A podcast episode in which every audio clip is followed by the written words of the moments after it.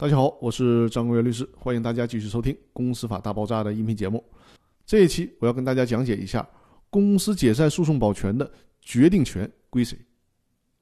公司法司法解释二的第三条规定的是，股东提起解散公司诉讼时，向人民法院申请财产保全或者证据保全的，在股东提供担保且不影响公司正常经营的情况下，人民法院可予以保全。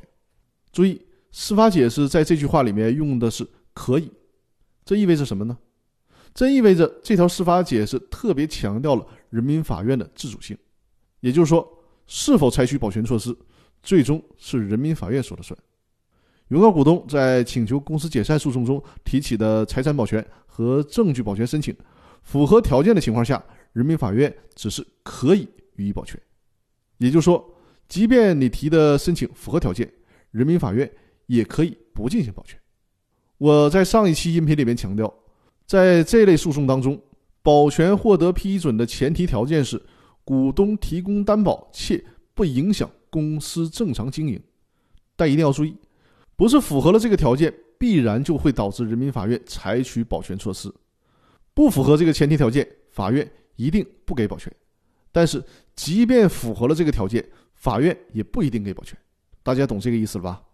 也就是说，在请求公司解散诉讼当中，是否采取保全措施，要由法院来根据具体情形综合的考量来进行决定，决定权在法院。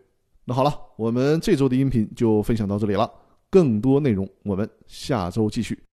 另外，各位听众，我每周日晚上八点在喜马拉雅 FM 进行直播，有很多的听众呢在我的音频里留言提了很多问题，那么。欢迎大家把这些问题拿到我的直播当中，在直播里面提问，并且与我互动进行讨论。所有的听众只要关注我之后，就会收到直播的通知。另外，我在每次直播的前一两天还会发直播的预告。直播的预告里面呢，包括每次直播要讲的主题。只要关注我和我的专辑，都会收到直播的预告。目前确定的时间是每周日晚上的八点都进行直播。那我的各位听友，欢迎在直播的时候捧场，我们多多的进行互动。那好了，我们直播见，谢谢大家的支持。